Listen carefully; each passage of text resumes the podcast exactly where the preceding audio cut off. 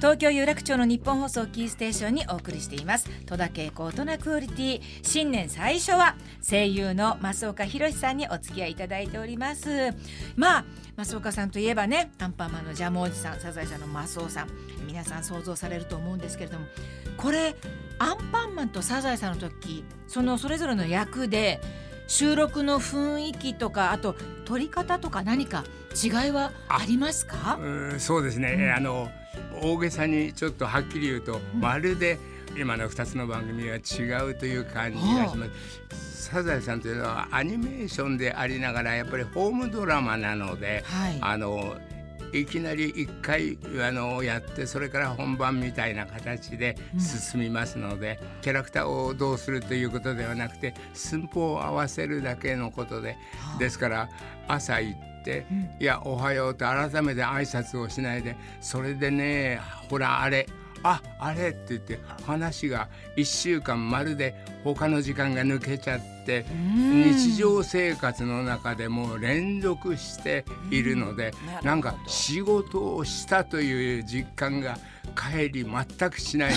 何かそこに行ってうちに帰ったというか何でもない時間が過ぎていく。仕事をしてさあ頑張るぞとかそういう感じにならない作品。そこがまた良さでもあり、うん、でも充実感みたいなものはあんまりねそうないんですもうまるでもう本当日常がそのまま流れてる感じ、ね、そうですね。だからそこで生活をしてそこでみんな生きていて、うん、うん、そこでなんかお会いするでアンパンマンの方はそれこそね、はい、キャラクターをちゃんと作って一生懸命それを子どもたちに分かってもらえるように、うん、言葉の温度を変えて、あのとても子供たちって温度差を気にするんであの冷たい言い方とかそういうのは受け取らないんで、はい、アンパンマンの場合皆さんの優しさがちゃんと言葉に温度になって、うん、あれは子どもたち受け入れやすいと思うんですね、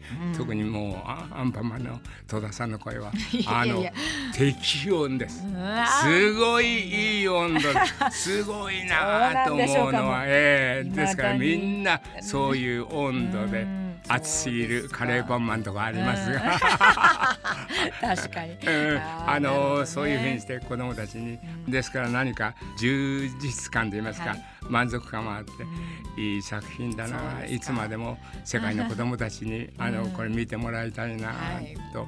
思い続けている作品で、サザエさんも、そういう意味ではとっても日本に少なくなった3世代一緒に住む家族、ね、いつ見ても面白い、ええ、なんか見てなんかほのぼのもう本当に間違いなく私の気持ちが優しくなれるので 必ず見ますね。そうですあのアンパンマンはこの312年の歴史の中で一回台本の字が大きくなった時がありましたけれども、はい、サザエさんは当初はもうワンプロ打ちではなかったずっとねあの投射板っていうのがありまして油に敷いた紙に、はい、下にヤスリを置いて、それを鉄筆で削ってそこに油が取れたところにこうインクが染み込んでそういう投射板でだから袋当時になるので台本が今の倍ぐらいにこうなってすごい重い台本。で、うん、でもそこに書かれている人の書いた文字は本当に長い間私たちの心を支えてくれて。私はあんないいもの、うん、ああれがあったから番組が続いたのかなと思うとあの台本の優しい。手書きの、うん、それでだんだんそれが息子さんが書くようになってあの字がちょっとね途中から違ったりすると、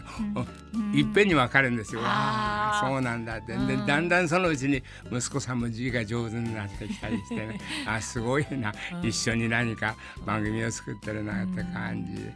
あの温かさがやっぱり家族の温かさになったのかなという気はいたしますね。まああのー、サザエさん、えーカツオ役もね今富永美奈ちゃんがやっていてね、えー、高橋和恵さんが初代ということで波平さんもね長井一郎さんから、えー、今代替わりをされてますけれども。いろんな役が交代されて、はい、その度にあのちょっとスタジオの雰囲気がこう変わったりなんかするんですが、でもそれぞれがそれぞれの像を作りながらそれよりももっと大事なのは「サザエさん」という番組どういう番組だろうと話し合った結果やっぱり飲み頃の日本茶の味じゃないっていう結論が出、うん、つまりあの熱くもなしぬるくもなし濃くも薄くもない日頃さりげなく飲まれる一服のお茶は美味しい。それこそ一日に何杯飲んでも飽きないように「サザエさん」という番組も飽きないでずっとこう見ている。そして変わらないのはやっぱり幸せの線引きがちょっと下にあるってことでしょうかね。今100点社会でみんなが高得点を点数と思ってますが、サザエさんは30点ぐらいの あの線式で、うん、そうするといろんなものが見えてくる。発展途上というのはとても楽しいものでいま、うん、だに丸いちゃぶ台でご飯を食べる家庭は非常に少なくなりましたけど考えてみるとあれは食事が終わったら片付けることができて非常に部屋を広く使うことができる、うん、それに大事なことはやっぱりサザエさん一家7人がその食事をする時に必ず大人4人は座布団を敷くんですが子供3人は座布団を敷かない。直に畳に正座をして、うん、これは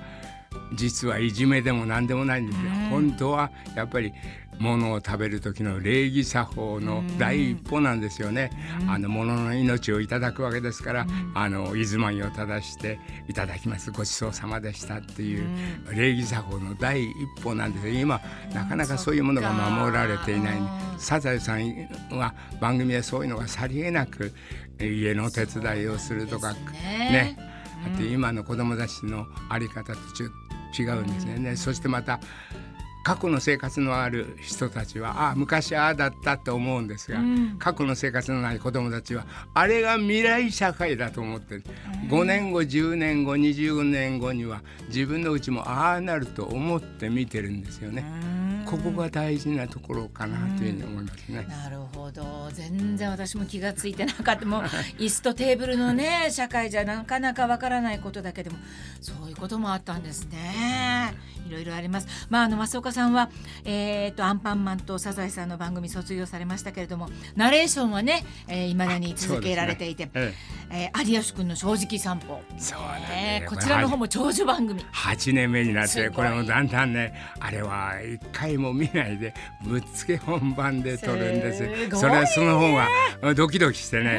面白いんですよ。まあ長い短いの時はちょっとそこのところ撮り直しますけど、優秀なスタッフの方がちゃんと計算をして私がちゃんと初見でもできるようにあのやっといてくださるんです。だからねとっても私あの楽で あの楽しく、うん、いやもう素晴らしい番組で、えー、あの先ほど師匠おっしゃってくださったんですけどこのあのお得りも師匠が出てくださったからもう長寿番組になりますよっていうありがたいお言葉をいただいて もうみんな師匠がやった番組は 長く続くということでね。今日はもうざっといろんなお話伺いましたけれどもこっから先なんかやってみたいこととかチャレンジされたいことありますか？いやもう私はそういう先の話よりもやっぱり今、はい、自分で感じられることを大事に、うん、毎日ってこんなにいろんな自分の自由な時間があるんだと思うと、うん、さて自分は本当に何をやりたいのかよくわからないんですが、でも下手ながら絵を描いたり俳句みたいなものを作ってみたり、はい、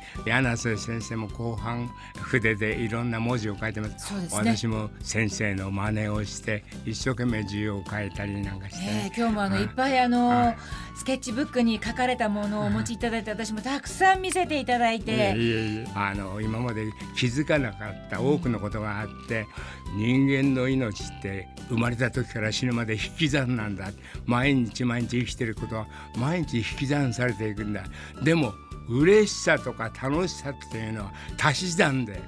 いくらでも足していける。それが人間の一番素晴らしいこと。で戸田さんのよくおっしゃる人を喜ばせること。柳瀬先生もおっしゃってます。どれだけ人を喜ばせたかが人間の価値なんだよっていうのがすごくわかるんです。あのそういう意味では命は毎日何年生きたかっていうのは毎日毎日命を削って細くなって小さくなって引き算なんですが嬉しさとか努力とかそういう思いとか愛とかは足し算なんだなつくづくあの思います。ですから多くの足し算をした人があの引き算に勝つわけですよね。そんな風にこうなんか考えると、はい、何でもない日を大事にしたいなと思い続けてます。はい。いやもうありがたいお言葉をたくさんいただきました。私もあの足し算をこれからいっぱいもっともっとできるように頑張っていきたいなというふうに思います。あのどうぞ増岡さんこれからもあのお元気であのちょいちょい会って、あの飲み会もしたいと思いますので、はい、私たちをどうぞ見守っていていただきたいと思います。ありがとうございます。戸田恵子大人クオリティ今年最初のゲストは増岡博さんでした。どうも本当にありがとうございました。東京有楽町の日本放送キーステーションにお送りしています。戸田恵子大人クオリティ新年最初は声優の増岡弘さんにお付き合いいただいております。まあ増岡さんといえばねアンパンマンのジャムおじさんサザエさんのマスオさん皆さん想像されると思うんですけれどもこれアンパンマンとサザエさんの時そのそれぞれの役で収録の雰囲気とかあと撮り方とか何か違いはありますか？そうですね、うん、あの大げさにちょっとはっきり言うと、まるで今の2つの番組は違うという感じがします。サザエさんというのはアニメーションでありながらやっぱりホームドラマなので、はい、あのいきなり1回あのやってそれから本番みたいな形で進みますので、うん、キャラクターをどうするということではなくて寸法を合わせるだけのことで、はあ、ですから朝行って「うん、いやおはよう」と改めて挨拶をしないでそれでねほらあれああれって言って話が1週間まるで他の時間が抜けちゃって日常生活の中でも連続しているのでなんか仕事をしたという実感が帰り全くしない。何かそこにててうちに帰ったというか何でもない時間が過ぎていく。仕事をしてさあ頑張るぞとかそういう感じにならない作品。そこがまた良さでもありでも充実感みたいなものはあんまりねそのないんですよ、もうまるでもう本当日常はそのまま流れてる感じそうですね。だからそこで生活をしてそこでみんな生きていて、うん、うん、そこでなんかお会いするでアンパンマンの方はそれこそね、はい、キャラクターをちゃんと作って一生懸命それを子どもたちに分かってもらえるように、うん、言葉の温度を変えて、うん、あのとても子どもたちって温度差を気にするんであの冷たい言い方とかそういうのは受け取らないんで、はい、アンパンマンの場合は皆さんの優しさがちゃんと言葉に温度になって、うん、あれは子どもたち受け入れやすいと思うんですね、うん、特にもうアンパンマンの戸田さんの声は あの適温です。すごいいい温度すごいなと思うのはえー、ですからみんな。そういう温度で。熱すぎるカレーパンマンとかありますが 確かに、うん、あの、ね、そういうふうにして子どもたちに、うん、ですから何か充実感といいますか、はい、満足感もあって、いい作品だないつまでも世界の子どもたちに あのこれ見てもらいたいなと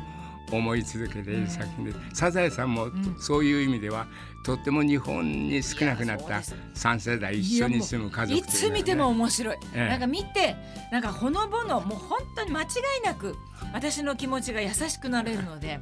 必ず見ますね。すね。あのアンパンマンはこの312年の歴史の中で一回台本の字が大きくなった時がありましたけれども、サザエさんは当初はもうワンプロ打ちではなかったずっとねあの投射板っていうのがありまして油に敷いた紙に、はい、下にヤスリを置いて、うん、それを鉄筆で削ってそこに油が取れたところにこうインクが染み込んでそういう投射板でだから袋当時になるので台本が今の倍ぐらいにこうなってすごい重い台本、うん、でもそこに書かれている人の書いた文字は本当に長い間私たちの心を支えてくれ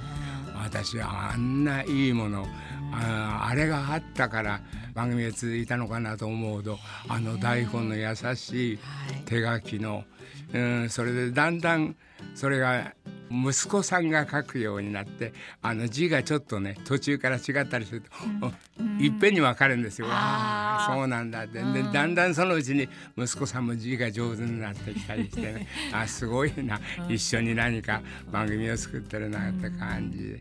あの温かさがやっぱり家族の温かさになったのかなという気はいたしますね。戸田恵子戸田恵子大人クオリティ